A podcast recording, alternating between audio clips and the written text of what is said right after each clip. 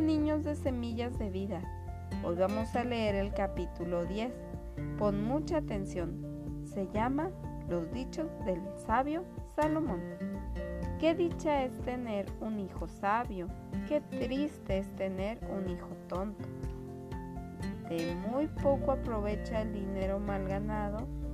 Lo que vale es la honradez, pues te salva de la muerte.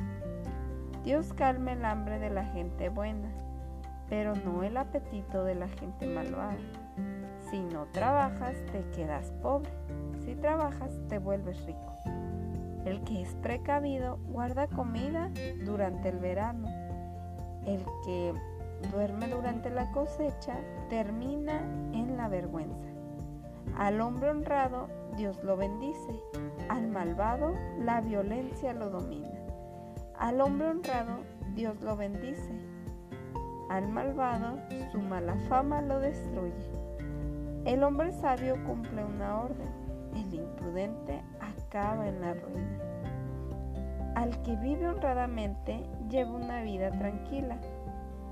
El que es sinvergüenza un día será descubierto. El engaño causa muchos problemas y la imprudencia lleva a la ruina. Hemos leído 10 dichos ¿Cuál fue para ti el que más te, te dejó una enseñanza?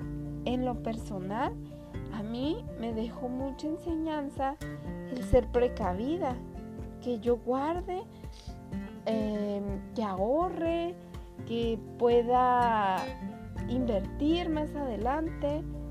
Eso es lo que a mí me dejó. Puede que a ti te haya dejado ser un hijo obediente, Em, ser un hombre que trabaja, un niño que, que aprende de la escuela, tal vez de un deporte o de un instrumento, que aprovecha su tiempo para en cosas que le van a dejar un aprendizaje o algo bueno para su cuerpo. Te animo a que lo compartas con tus papás y que te ayuden a reflexionar en estos dichos del rey Salomón.